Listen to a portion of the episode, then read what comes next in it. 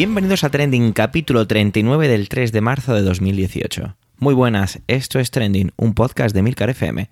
En él te contamos algunas de las noticias más relevantes y o que nos han llamado la atención de la semana, así como su impacto en Twitter.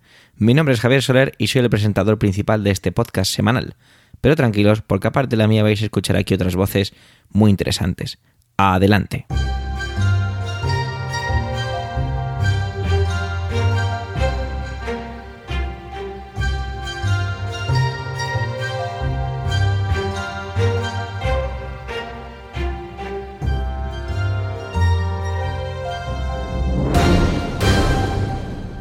No sé a vosotros, pero a mí este mes se me ha hecho como más largo de lo normal, teniendo en cuenta que tiene 28 días. Siempre digo que para mí la cuesta no es en enero, sino en febrero. Quizá esa cuesta ha sido un poco más pronunciada en esta ocasión. Bueno, vayamos entrando ya en materia, y lo hacemos con José Antonio, como es habitual, y esta vez nos habla sobre las pensiones. Bueno, os dejo ya con él y adelante José Antonio.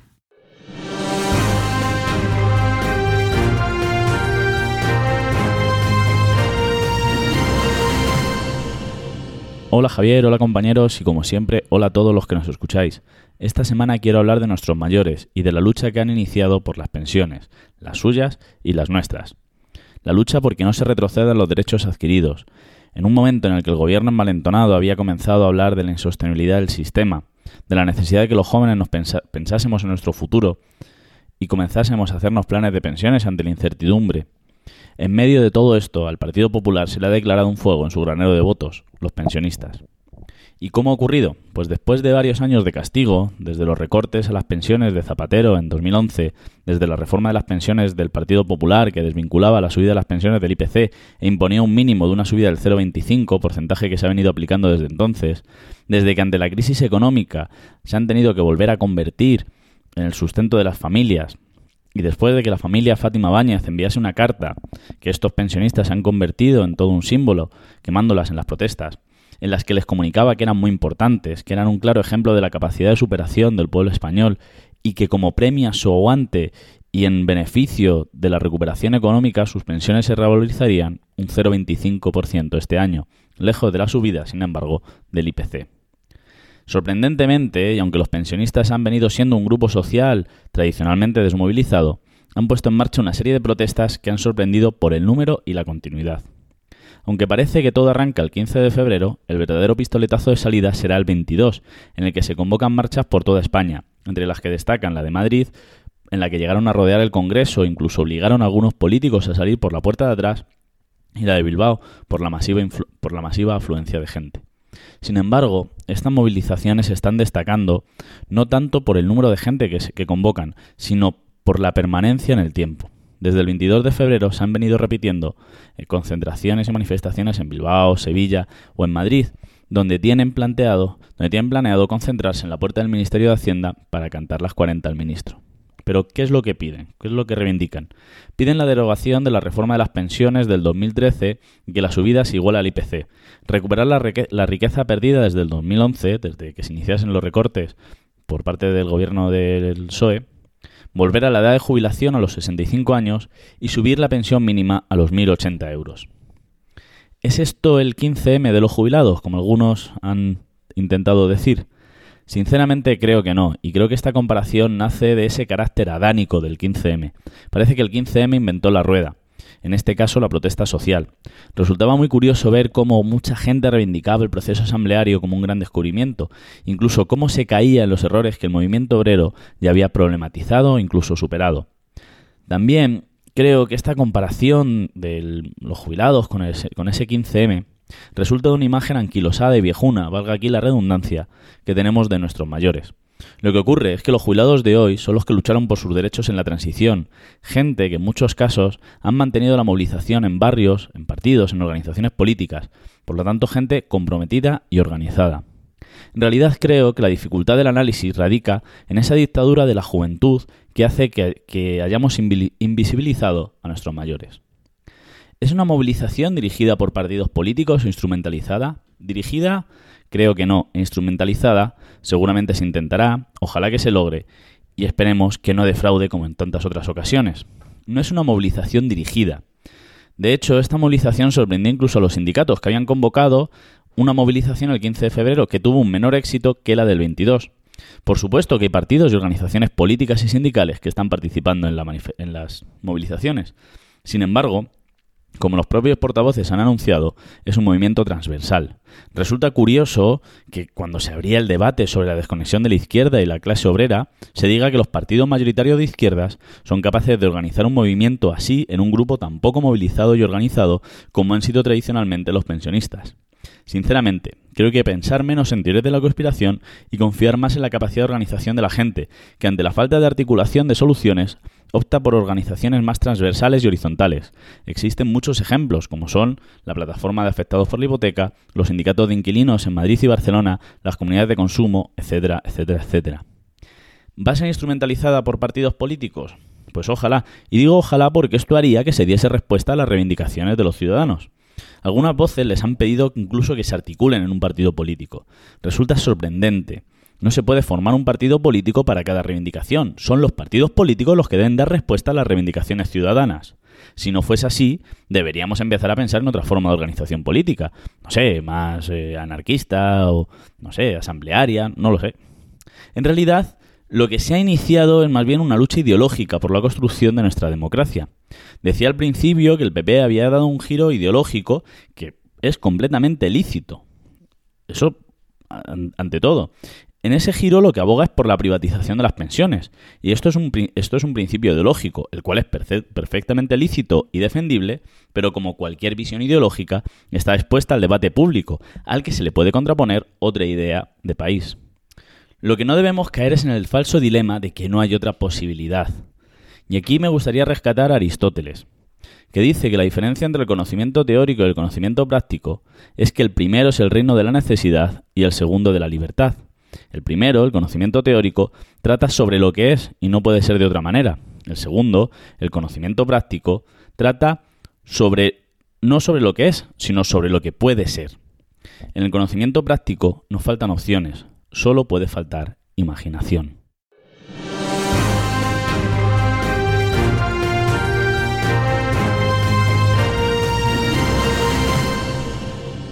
La semana pasada no pudo estar, pero como es un cumplidor lo tenéis aquí dándolo todo, y el pobre con un trancazo que notaréis en la primera sílaba.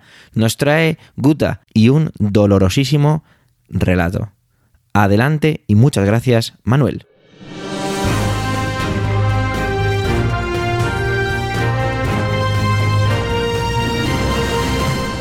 Hola oyentes, hola equipo trending.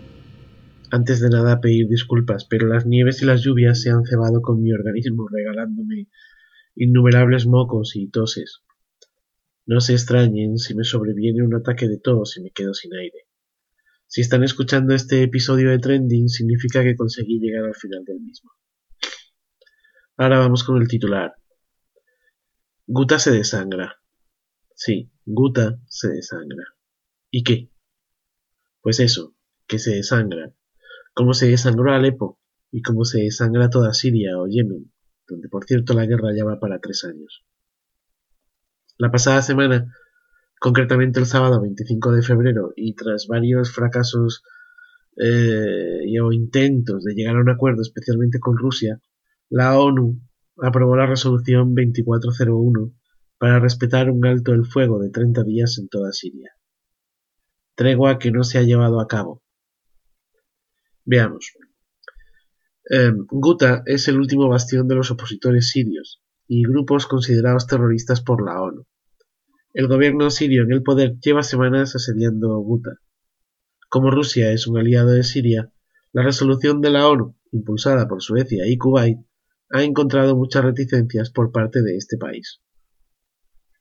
Pero finalmente, el sábado 25 de febrero, como ya he dicho, apoyaron la resolución y ésta salió adelante. Ahora bien, esta, como otras resoluciones, dependen de la voluntad de las partes en cumplirla, voluntad que el régimen sirio no conoce. La patochada llega hasta tal punto que el señor Putin decreta una tregua el pasado día 27 de 5 horas al día. Tregua para ese y para otros días. La decreta él, no la ONU, porque sabe que sus amigos sirios no van a cesar en el asedio a ahora que todo apunta a que la victoria está cerca. Quizá, con cinco horas, todo el mundo pueda lavar su imagen. Mediante la resolución 2401, el Consejo de Seguridad de la ONU ordena que, una vez que el cese de las hostilidades sea efectivo, pues que todas las partes permitan el acceso seguro de convoyes humanitarios de Naciones Unidas, o también convoyes humanitarios de sus socios a cualquier punto necesitado de ayuda. Además, exige que se facilite la entrada de personal sanitario para atender a heridos y enfermos, y que se autorice a la ONU a llevar a cabo evacuaciones médicas cuando sea necesario. La resolución no se ha cumplido. ¿Y la tregua de Putin? Tampoco. Dice Putin que es que los insurgentes siguen disparando, que es que las partes no se ponen de acuerdo, y que esperaba. Es más, hay indicios de un ataque químico por parte del régimen sirio de Al-Assad pues médicos locales de Nguta certifican el uso de cloro en los bombardeos y la muerte de al menos un niño, fruto de los mismos. La muerte de este niño se suma a la muerte de, bueno, pues, de más de 700 personas en lo que va de semana. Guta se desangra.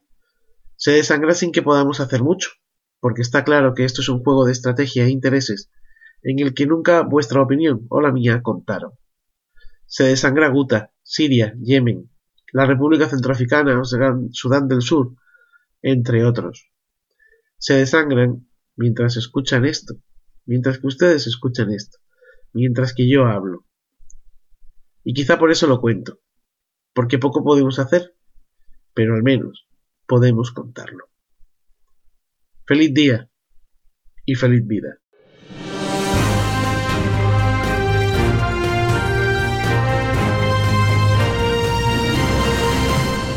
Casi no tengo ni que pedírselo. Se me ofreció cuán gran compañera que es. Bacteriófagos, su podcast de aquí, de la casa, de Milcar FM.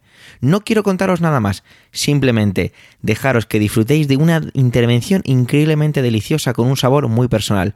Muchísimas gracias, Carmela, y adelante, Carmela.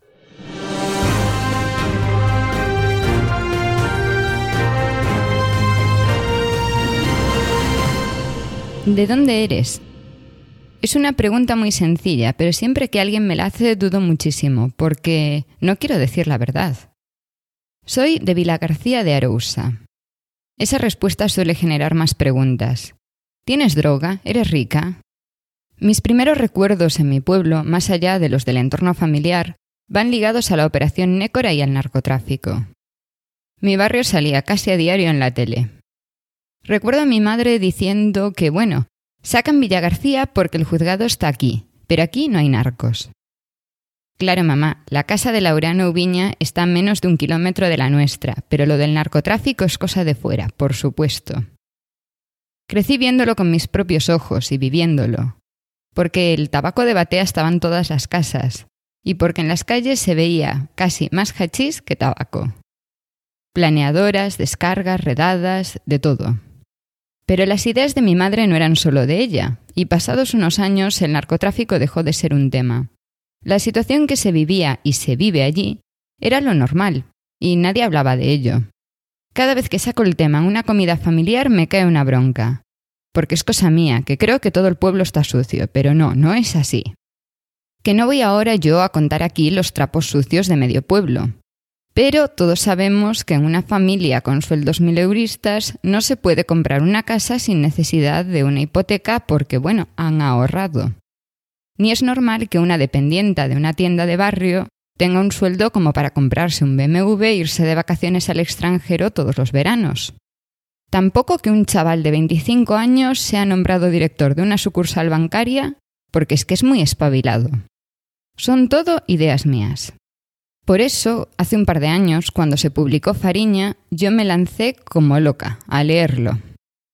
Nacho Carretero se suponía que juntaba todas las historias y hablaba del pasado y del presente.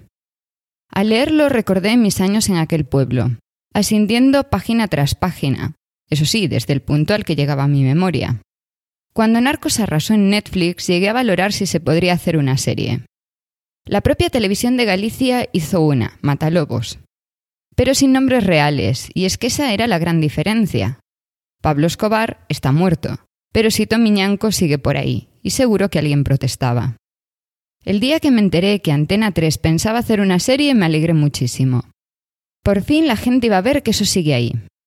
Íbamos a ver cómo sacaban a Laureano Ubiña de su casa en pijama. Íbamos a verlo forzar un gallego especialmente paleto en la Audiencia Nacional, haciéndose pasar por tonto. Veríamos a Manuel Charlín y a toda su familia, cómo pasaban del tabaco a las drogas. También podríamos ver a las madres de Erguete intentando tirar abajo la puerta del Pazo Bayón. Las casas, los cochazos, las juergas, los negocios tapadera. El sustento de mi pueblo, vaya. Quizás si lo veíamos otra vez y ahora con más detalles, quizá alguien se diese cuenta de que seguimos igual. Eso es el contexto. Ahora vamos a lo ocurrido recientemente.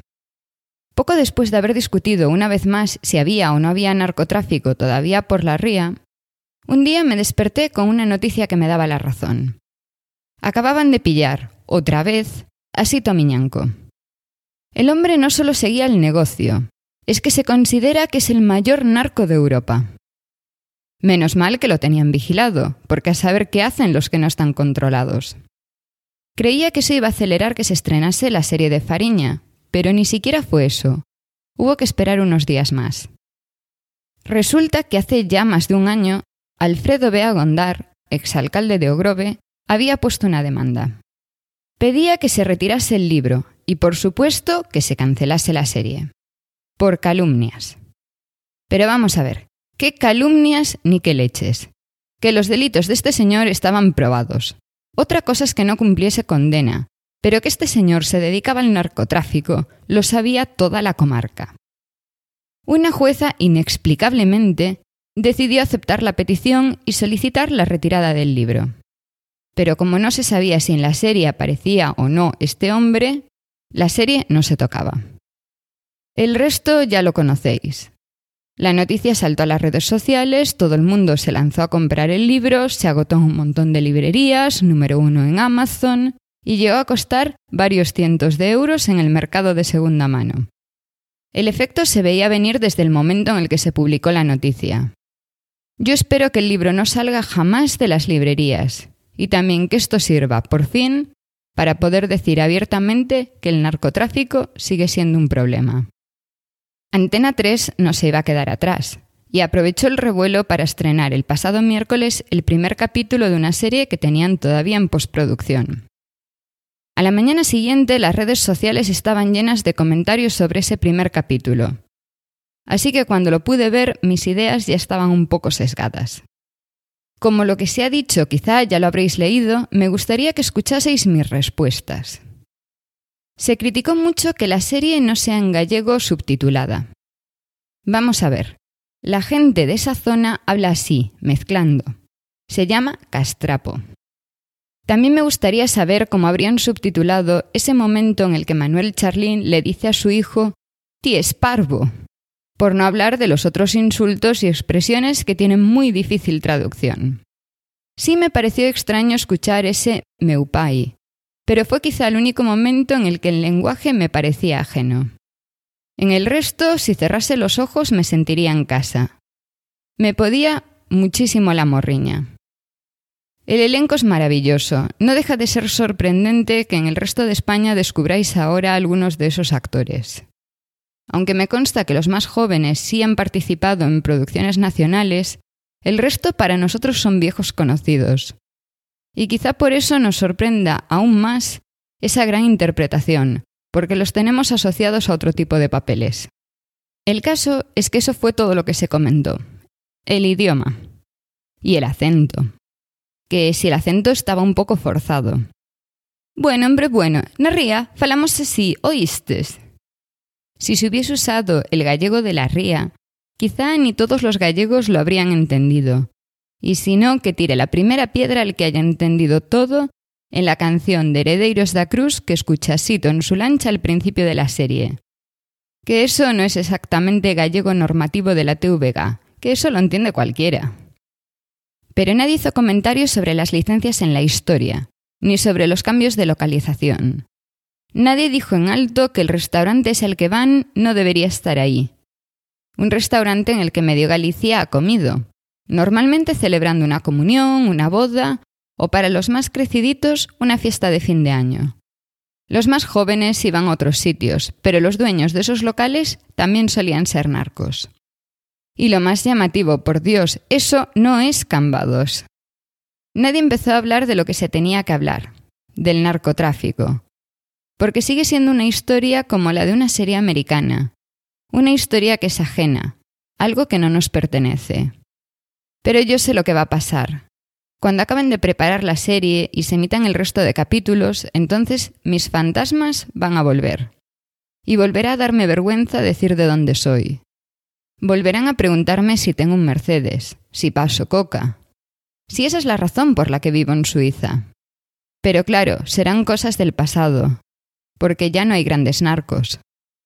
Pero los narcos no se retiran, y solo dejarán de traficar cuando vayan con los pies por delante. Eso sí, Tranquilos, la siguiente generación está más que preparada.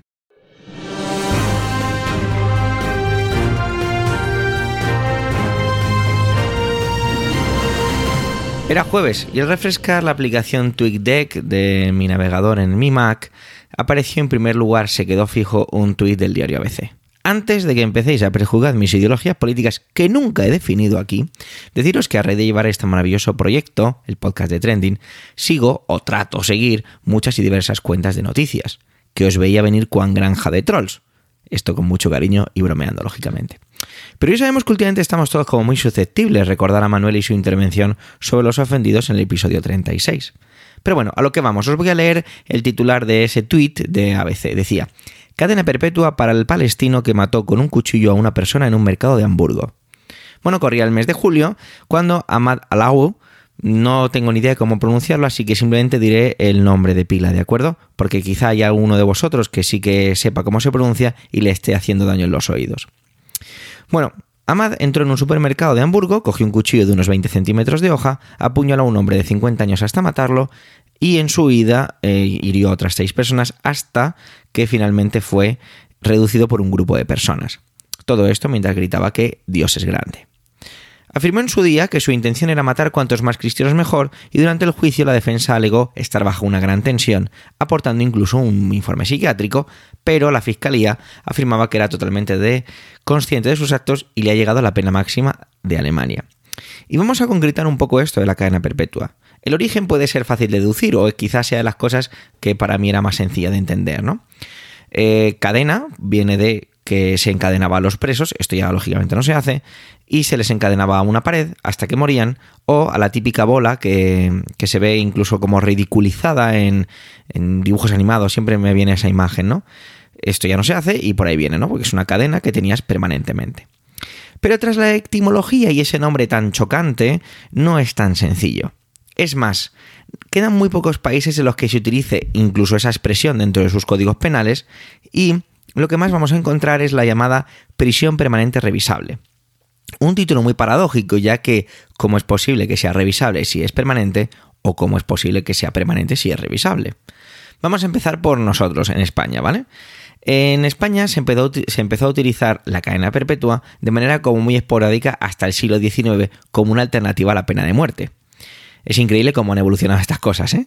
Era una alternativa. Y además me ha hecho mucha gracia porque esta palabra de alternativa la he encontrado en varios sitios, ¿no? Era como algo mejor, teniendo en cuenta que estamos privando a alguien de su, de su libertad. Cuidado, no estoy defendiendo a nadie. Si se condena a alguien a cadena perpetua es porque existen unos precedentes anteriores.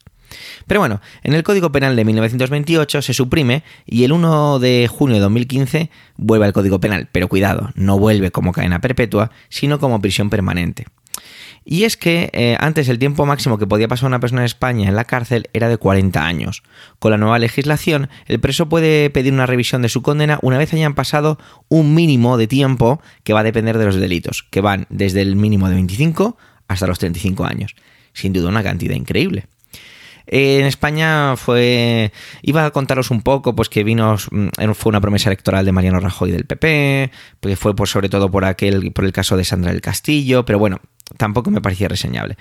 Sí que me ha parecido curioso que en los Países Bajos sí que existe una, verdadera cadena perpetua y el único mecanismo de indulto lo ejerce el jefe del Estado. Es muy curioso. Existe también como tal en México y Perú. Pero tenemos, mm, lo que sí me llama la atención es que en Venezuela no existe ni este concepto de prisión permanente revisable ni cadena perpetua y es, y es que han cambiado una serie de cosas en su legislación. Antes el tiempo máximo que podía pasar un reo en Venezuela era de 30 años y esto ha subido a 60, aunque parece que lo querían volver a cambiar. Pero bueno, vamos a volver a Alemania, que es el caso en el que se ha juzgado a Ahmad. Y no ha sido fácil de encontrar y, a veces ni de entender. Para empezar, no existe la cadena perpetua como tal, ¿vale? Volvemos a esa nomenclatura de prisión permanente revisable. O en lo mejor ni siquiera es textualmente así. Quizá tenga que pedir ayuda a Nathan de Swiss Spain para que me aclarara este concepto. Pero bueno, eh, con esto ya mm, nos encontramos con que el titular nos está engañando, porque el titular, os recuerdo y os lo vuelvo a leer textualmente, decía así, cadena perpetua para el palestino que mató con un cuchillo a una persona en un mercado de Hamburgo. Entonces vemos que, ya la información está un poco así, ¿vale? Y es que eh, la Ley Orgánica 1 2015 de 30 de marzo introduce este, esta nomenclatura, esta reforma dentro del Código Penal y con esa nomenclatura que hemos dicho antes, prisión permanente revisable. En ellos está incluido el terrorismo, ¿no? Digamos que este tipo de pena es solo para ciertos casos, que, tienen, producen una gran, alarma social. Esta expresión me ha parecido muy interesante. Pero antes, antes de que esto llegara, en 1977, se crearon una serie de mecanismos para que fuera como realmente complicado llegar a implantar una, una, una prisión permanente revisable, ¿de acuerdo? Y es que resulta que a los, en el caso de las prisiones alemanas normalmente se revisa la condena a los 15 años de su inicio. Y aquí viene uno de los datos más curiosos de todo esto. La media de tiempo que los condenados en Alemania pasan en la cárcel con este tipo de sentencia no supera los 19 años de cárcel. Acordaros que en España eh, serían necesarios como mínimo otros 6 años para que se pudiera plantear la revisión. Muy curioso todo esto. Y una grandísima diferencia es que en España el tribunal tiene que determinar que no hay posibilidades para que se vuelva a delinquir. Es decir, es el tribunal el encargado de ello. Sin embargo, en Alemania es al revés. Es el tribunal el que tiene que justificar que se prolongue, no sé si esto sería correcto decirlo, pero que, que se mantenga, que, que continúe esa condena por parte del, por parte del reo en prisión. Es muy, muy curioso. Son, son justamente conceptos que se anteponen. Pero bueno, la, la clave es que esto no es una cadena perpetua. Mientras realizaba la lectura se iba entendiendo todo esto y creando un poco el guion me di cuenta una vez más de la importancia de la información, de su veracidad, de su exactitud y de cómo los medios son cada vez más amarillentos, ¿no? No tenía ni idea de todo esto y como reza la cabecera de este podcast, las noticias que nos llaman la atención, este ha sido un claro ejemplo de ello, ¿no? Que me ha enseñado una vez más que hay mucho más que un, de un, hay mucho más detrás de un titular creado para impactar y quizá no tanto para informar. Hemos llegado al final de este 39 capítulo de Trending. Gracias por el tiempo que habéis dedicado a escucharnos. Tenéis los medios de contacto y toda la información y enlaces de este episodio en emilcar.fm barra trending, donde también podéis encontrar los demás podcasts de la red en emilcar.fm. Si te gusta Trending, recomienda su escucha a aquellas que te rodean, ya sean amigos, familiares, crear debates en torno al altavoz o compartiendo auriculares y así nos dejáis comentarios ayudándonos a crecer. Dejo ya de pediros, os deseo una feliz semana y nos escuchamos la que viene. Adiós.